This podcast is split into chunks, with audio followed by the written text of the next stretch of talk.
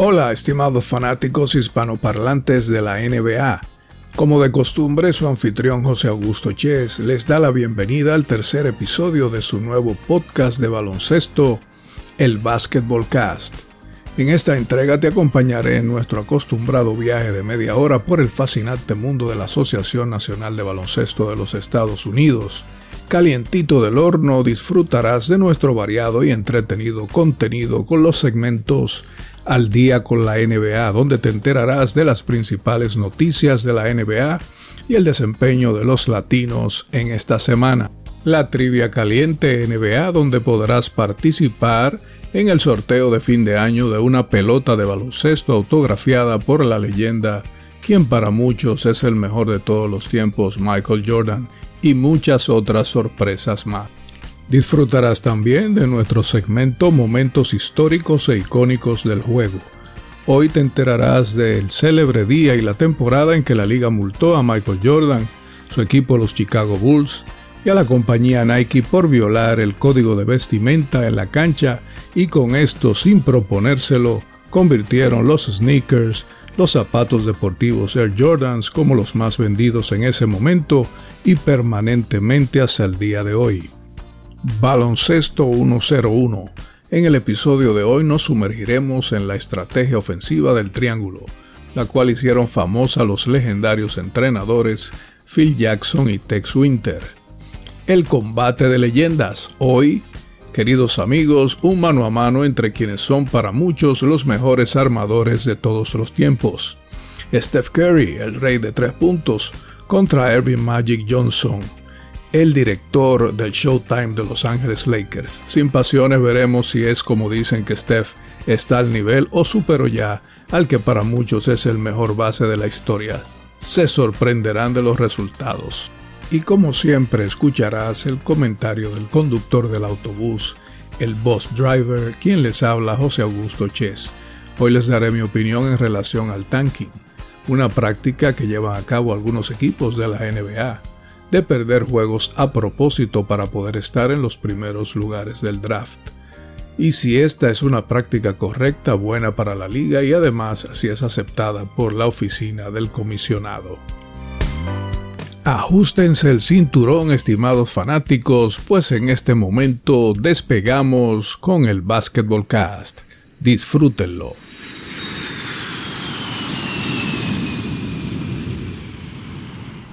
Queridos fanáticos, como siempre vamos ahora a energizarnos positivamente antes de entrar en materia con la cita motivacional del episodio. Hoy, si sientes miedo de fallar, probablemente fallarás. Eso lo dijo Kobe Bryant, Kobe Bean Bryant. De esta manera se refería a una especie de profecía autocumplida que muchas veces nos frena para alcanzar nuestros objetivos. Recuerda que una vez decides la meta que quieres alcanzar y convertir tus sueños en realidad, se necesita fallar, cometer errores y equivocarnos mucho en el proceso hasta lograr la maestría. La línea que nos lleva a alcanzar nuestras metas nunca es una línea recta ascendente. Al contrario, es una línea irregular que asciende y desciende numerosas veces en el tiempo, pero que al final asciende hasta la meta que quieres conseguir. Con las noticias de la semana iniciamos el segmento al día con la NBA. El martes 27 de febrero, el base veterano Chris Paul CP3 regresó a la alineación de los Golden State Warriors en el juego contra los Washington Wizards. Después de perderse los últimos 21 juegos por una fractura en su mano izquierda, CP3 anotó 9 puntos, de 6-3 de tiros de campo junto con 4 rebotes, 6 asistencias y 4 robos en 22 minutos en la victoria 123 a 112. Los Warriors tuvieron marca mediocre de 12 y 9 sin el base estelar, que estuvo fuera de la alineación desde el 5 de febrero. Ese mismo martes 27 de febrero, los LA Clippers presentaron el nuevo diseño de su marca para la próxima temporada, que combina el pasado, el presente y el enfoque del equipo para el futuro. Es una combinación de colores familiar de azul marino, rojo brasa, blanco y azul claro. El aspecto renovado incluye una versión modernizada de la escritura clásica de los Clippers que adornará el frente de las camisetas la próxima temporada.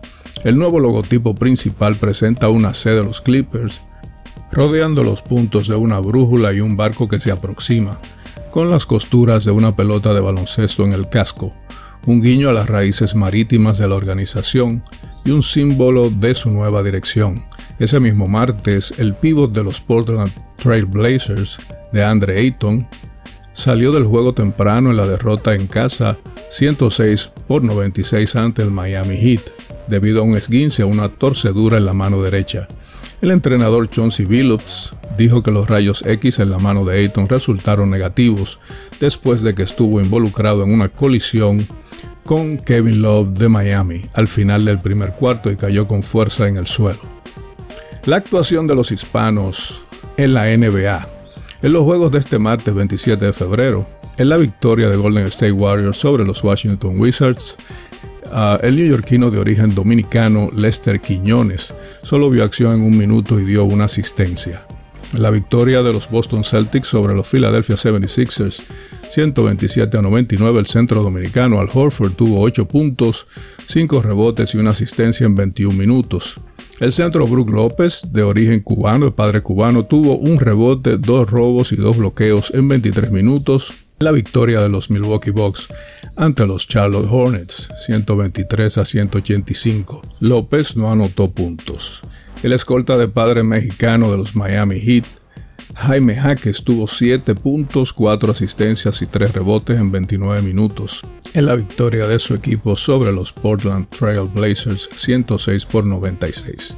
En los juegos de este miércoles 28 de febrero, el escolta dominicano Chris Duarte de los Sacramento Kings tuvo una extraordinaria noche cuando acumuló 18 puntos, 3 rebotes, 2 robos y 2 tapones. De 8-4 se fue de la línea de 3 puntos para un 50% en 26 minutos en la derrota de su equipo ante los campeones Denver Nuggets 96 a 117.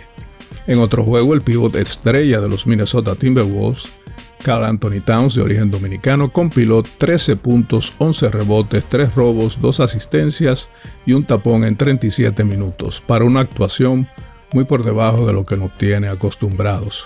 Finalizamos con los latinos en la NBA y con el segmento Al día con la NBA. Queridos fanáticos, estamos de vuelta con el segmento La Trivia Caliente NBA en el episodio de hoy tenemos dos preguntas fáciles. Te la voy a poner fácil para que aciertes, querido fanático. La primera es, ¿quién es el jugador más joven en encestar 50 puntos en un juego de la NBA? ¿Quién es el jugador más joven en encestar 50 puntos en la NBA? Y la segunda, ¿quién es el jugador más viejo con más años de edad en anotar 50 puntos en la NBA?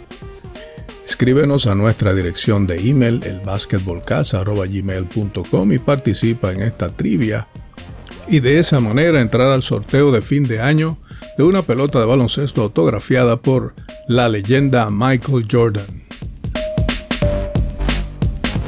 De vuelta con ustedes, estimados fanáticos, con nuestro segmento Historia y momentos icónicos del juego, parte del currículum de la Universidad de Laro Hoops University aquí en el Basketball Cast. El día 18 de octubre del año 1984, la NBA multó con 5 mil dólares al equipo de Chicago y a Nike, la compañía que fabrica los sneakers, zapatos deportivos, por primera vez en un juego de pretemporada contra los Milwaukee Bucks, por romper el código de vestimenta de los jugadores, cuando el novato Michael Jordan usó los Air Jordan 1 por primera vez de un color diferente al que establecía la liga. Los zapatos deportivos o los sneakers eran de color negro con detalles en rojo. El código de vestimenta en ese momento de la NBA establecía que los jugadores debían usar zapatillas blancas con detalles negro o del color del equipo. Luego la liga volvió a multar al equipo de Chicago en fechas posteriores ese mismo año en el 1984. Una de ellas fue el 25 de octubre, cuando Jordan volvió a usar las Air Jordan 1 en el primer partido de la temporada regular contra los New York Knicks. La NBA multó a los Bulls con 25 mil dólares por cada partido que Jordan las usara. El 9 de noviembre volvió la liga a multar a los Bulls con 50 mil dólares esta vez por cada partido que Jordan las usara, pues este usó los Air Jordan 1 por tercera vez en un juego contra Philadelphia 76ers. En total, La NBA multó a los Bulls con 625 mil dólares por las infracciones del código de vestimenta de Jordan. Nike también fue multada por la liga, pero la cantidad nunca se hizo pública. Después de esos hechos, los sneakers Air Jordan 1, ban, como se les llamó, prohibidos, en su traducción al español, se convirtieron en un símbolo de rebeldía y estilo, y son considerados al día de hoy como las zapatillas deportivas de, baloncesto más icónicas y populares de todos los tiempos. Desde ese momento Jordan junto a la compañía Nike ascendieron de la mano, paralelamente hacia la cúspide de la popularidad y el éxito financiero. Claro está, el éxito de Michael Jordan en las canchas de la NBA fue lo que impulsó el indetenible éxito de la marca. De Michael Jordan haber tenido un desempeño mediocre en su carrera, Nike hubiera tenido un desempeño mediocre también y no sería hoy la icónica marca que es. Al día de hoy los sneakers de la marca Nike Jordan Brand siguen siendo los de mayor venta a nivel mundial. En 2023, los Nike Air Force One fueron los sneakers más vendidos. Se estima que se vendieron más de 60 millones de pares en todo el mundo. Las Nike Dunk Low también fueron muy populares en 2023. Se estima que se vendieron más de 40 millones de pares. Ambos modelos quedaron en primer y segundo lugar en ventas en 2023. Y con estos datos concluimos nuestro segmento Momentos históricos e icónicos del juego en el Basketball Cast. Retornamos, queridos fanáticos, al Basketball Cast. Ahora con nuestro segmento Baloncesto 101, las reglas, estrategias y estadísticas del juego también parte del currículum de la Universidad del Aro Hoops University aquí en tu podcast de baloncesto favorito. En este episodio, la estrategia ofensiva del triángulo. The Triangle Offense. La ofensiva del triángulo fue la clave de la estrategia ganadora de Phil Jackson como entrenador en jefe de dos de los equipos más importantes en la historia de la Asociación Nacional de Baloncesto, Utilizando el libro de jugadas de Jackson, los Chicago Bulls ganaron seis campeonatos utilizando la ofensiva triangular entre 1991 y 1998, mientras que Los Ángeles Lakers ganaron cinco campeonatos de la NBA entre el 2000 y el 2010. Los orígenes de esta estrategia ofensiva se remontan al señor Tex Winter, quien fue asistente de Jackson con los Bulls de Chicago, quien aprendió los fundamentos de la ofensiva triangular mientras jugaba con el entrenador Salón de la Fama Sam Barry de la Universidad del Sur de California. Winter creía firmemente en la ofensiva triangular y la empleó con mucho éxito mientras era entrenador de la Universidad Estatal de Kansas y la Universidad de Marquette. Winter también escribió un libro sobre la estrategia ofensiva de Triple Post Offense, la ofensiva del triple posteo en 1962. Winter convenció a Phil Jackson de utilizar este esquema ofensivo desde que tomó las riendas de los Chicago Bulls.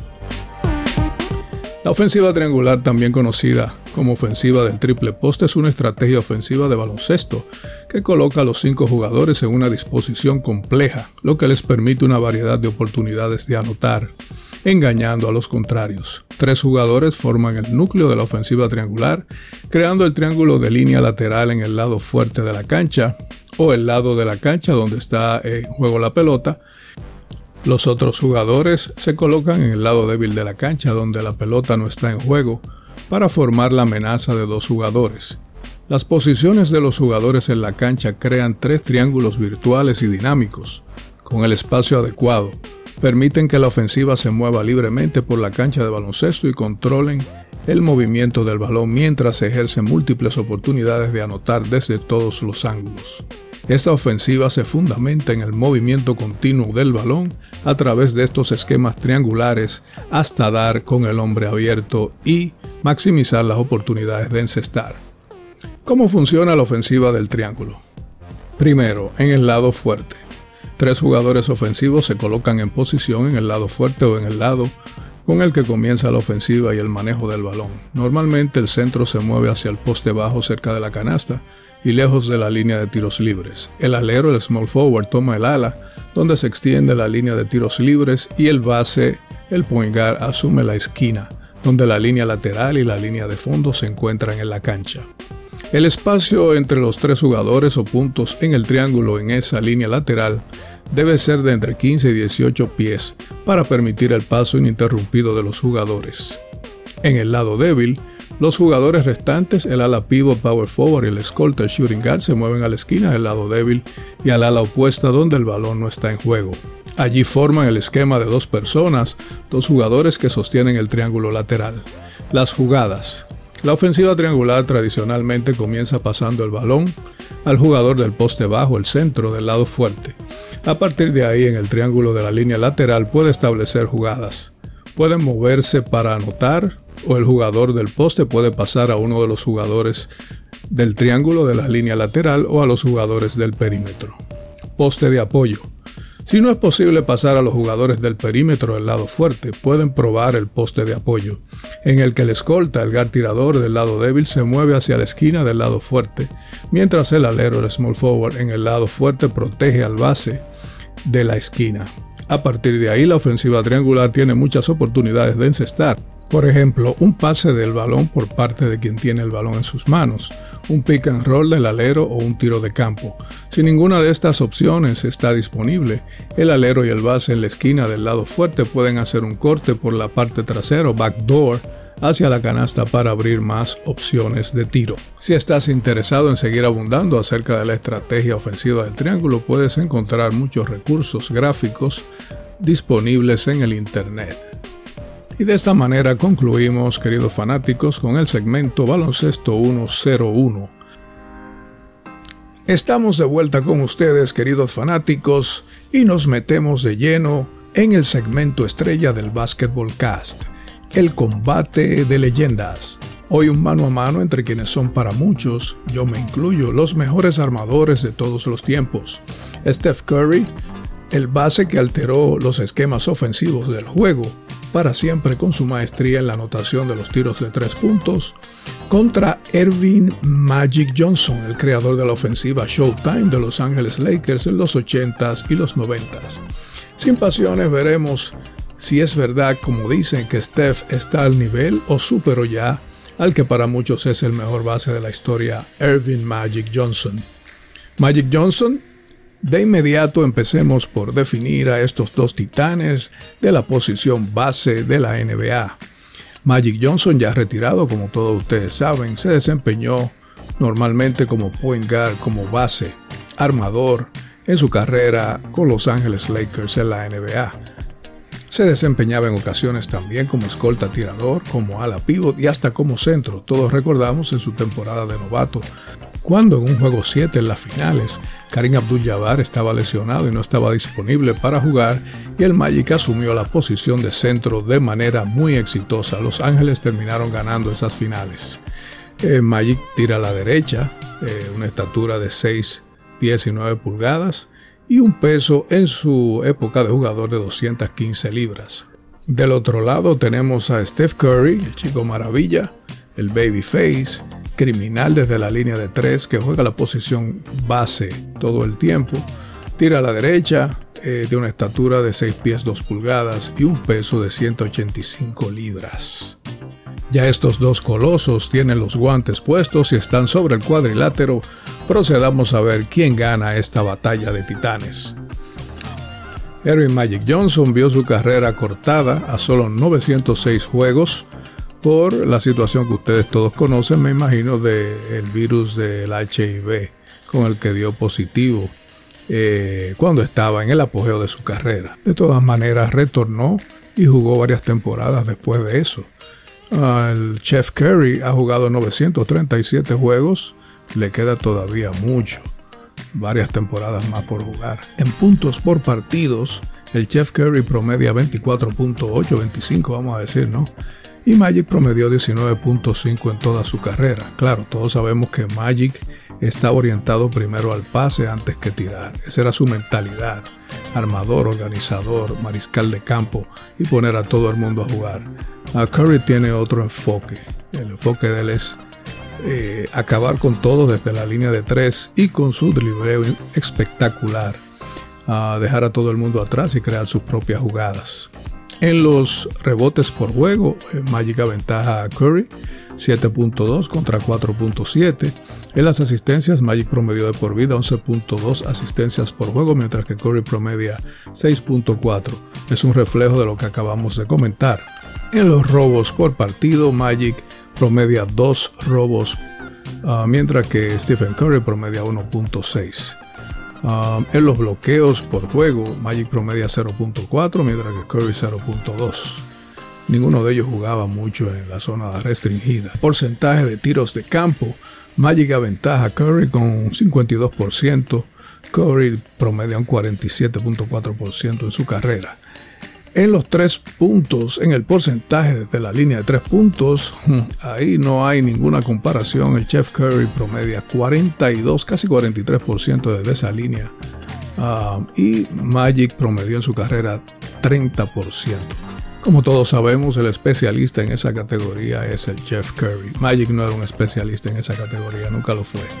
En el porcentaje de tiros libres, el Babyface Curry aventaja al Magic con porcentaje de 91 contra 85. Vamos a ver ahora un resumen de cómo quedaron estos dos titanes con relación a las estadísticas tradicionales. Magic dominó a Curry en cinco de las categorías tradicionales, rebotes, asistencias, robos, tapones o bloqueos y en tiros de campo. Steph dominó al Magic en tres categorías tradicionales, en promedio de puntos por partido, en porcentaje de tiros de tres y en porcentaje de tiros libres. Como sabemos, Magic fue, y reiteramos, Magic fue un pass first mentality player, es decir, un jugador que tenía como base armador su objetivo principal era pasar la bola al jugador abierto para maximizar las oportunidades de ganar los partidos, mientras que Steph ha sido uno de los más grandes jugadores ofensivos de todos los tiempos. No solo el más grande francotirador desde la línea de tres puntos, sino de los más grandes manejadores del balón y creador de sus propias jugadas. Magic no se quedaba atrás en esos tres departamentos, pero era más armador y mariscal de campo, estratega del juego, con uno de los IQs más altos de todos los tiempos y todos lo sabemos. Pasemos a analizar ahora las estadísticas avanzadas de cada uno, las principales, porque son muchas, estimados fanáticos, pero aquí en el Basketball Cast tomamos en consideración las principales cuatro. Para nosotros son las principales que nos dicen qué tan eficientes han sido los jugadores para sus equipos a través de sus carreras. Vamos a ver, en el PER, el Player Efficiency Rating, el rango de eficiencia del jugador, Magic aventaja por la mínima Steph en su carrera con 24.1 contra 23.7, prácticamente ahí pegadito. En la contribución individual a las victorias de los equipos, el win share por cada 100 posesiones, Magic aventaja a Steph 155.8 a 133.5 de manera significativa. En los win shares, en la contribución a las eh, victorias del equipo cada 48 minutos.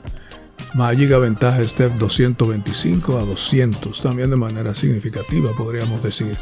En el valor sobre el reemplazo del jugador promedio, al VORP, VORP, Magic 80 contra 68.9 de Steph también de manera significativa ventaja Magic Steph. Es decir que en las cuatro categorías en la temporada regular de las ah, Advanced Stats, de las estadísticas avanzadas, el Magic supera a Steph. En cuanto a logros personales y de equipo, vamos a ver cómo se comparan estos dos colosos. Magic es Salón de la Fama, pero Steph va a ser Salón de la Fama inmediatamente termine su carrera.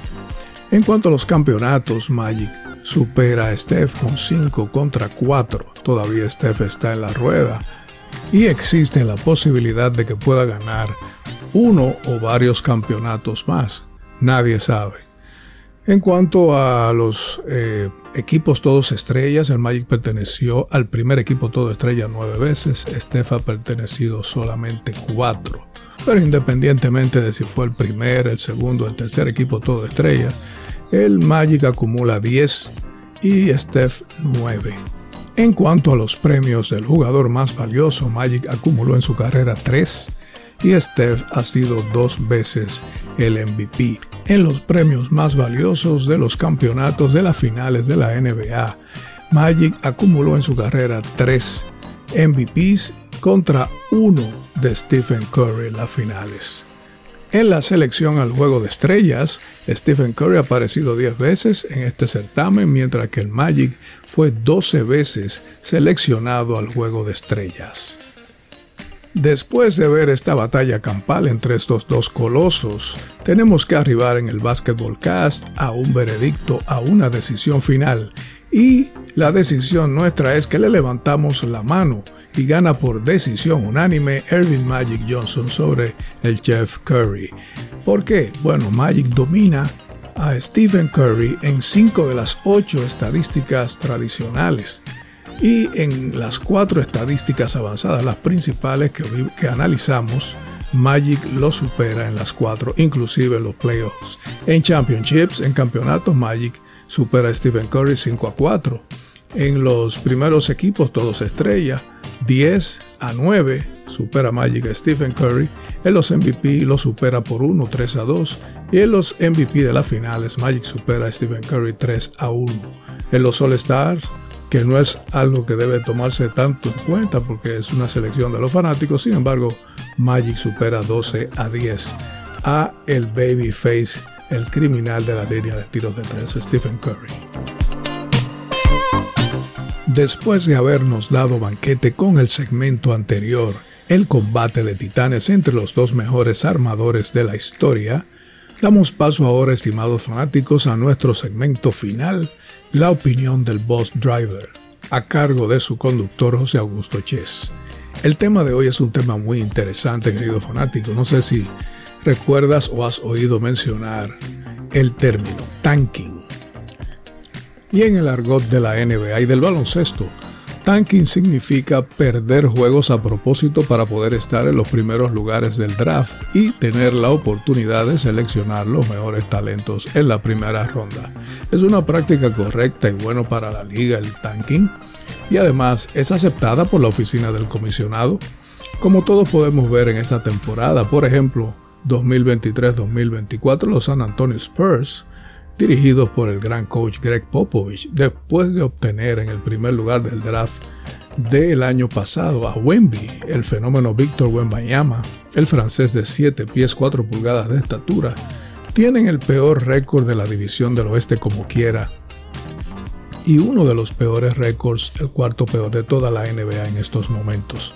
Tienen récord de 13 victorias y 48 derrotas a 31 juegos del primer lugar y el coach Popovich se, ve, se le ve de lo más tranquilo. ¿Es esto porque el entrenador Popovich tiene un equipo mediocre alrededor del francés, quien va directo a ganar el premio al novato del año en esta temporada? ¿O es que el entrenador y la gerencia de los astutos eh, San Antonio Sports no están haciendo el esfuerzo para ganar partidos adrede? Ya los Sports han hecho esto en el pasado y para mí lo están haciendo de nuevo en esta temporada, como estrategia para reconstruir el equipo alrededor del francés con talento de primera ronda en las próximas temporadas. Analicemos el tanking. ¿Por qué lo hacen los equipos?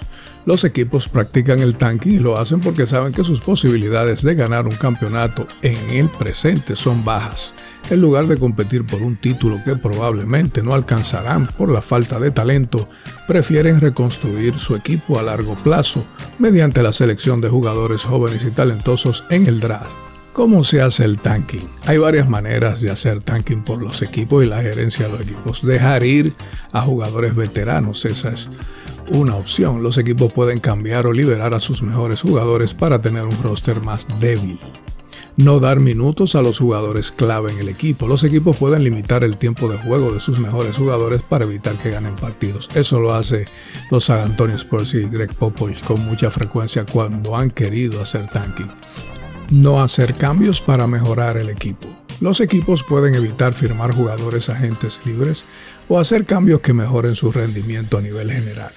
¿Es legal el tanking? El tanking no es ilegal en la NBA, pero es una práctica controvertida.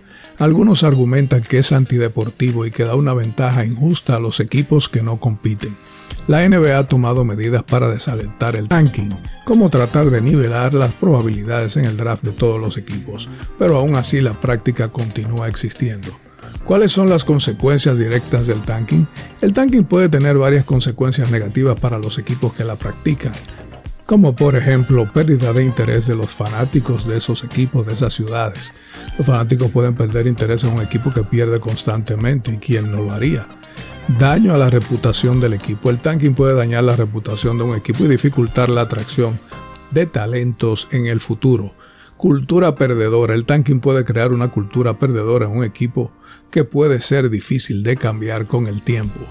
En resumen, estimados fanáticos, el tanking es una estrategia controvertida en la NBA y sí, es permitida por la liga, aunque siempre la oficina del comisionado trata de desincentivar de alguna manera u otra esta práctica, pero no han podido hasta ahora. Los equipos tienen la libertad de hacerlo. Yo soy neutral en mi opinión en relación a este tema y creo que los equipos tienen la potestad de hacerlo siempre y cuando no los afecten financiera y culturalmente. Ellos son los que corren el riesgo. Apasionados fanáticos de la NBA, ha llegado el momento de despedirnos. Nos vamos, pero retornaremos pronto. Gracias por darnos el privilegio de estar con ustedes en esta media hora que acaba de transcurrir. Quiero que recuerden que además de los beneficios físicos y psicológicos que nos da la práctica del baloncesto, este también contribuye a la potenciación de valores como el compañerismo, el trabajo en equipo, el respeto y la solidaridad. Me despido lleno de esperanza en que el mañana será mejor para todos, tanto para nosotros los amantes del baloncesto, como para el resto de los ocho y tantos billones de habitantes de esta hermosa e increíble casa donde coexistimos todos que nos regaló Dios y que llamamos planeta Tierra. Hasta una nueva entrega del Basketball Cast. Recuerda que nuestros episodios están disponibles en Spotify, Google Podcasts, Amazon Music y el resto de las principales plataformas de podcasts. No olvides escribirnos a nuestro email elbasketballcast.gmail.com para participar en las trivias, debates y para darnos tu opinión y puntos de vista, aportando de alguna manera al desarrollo de nuestro podcast, que es también tuyo. Nos vemos. Que Dios les bendiga, queridos amigos.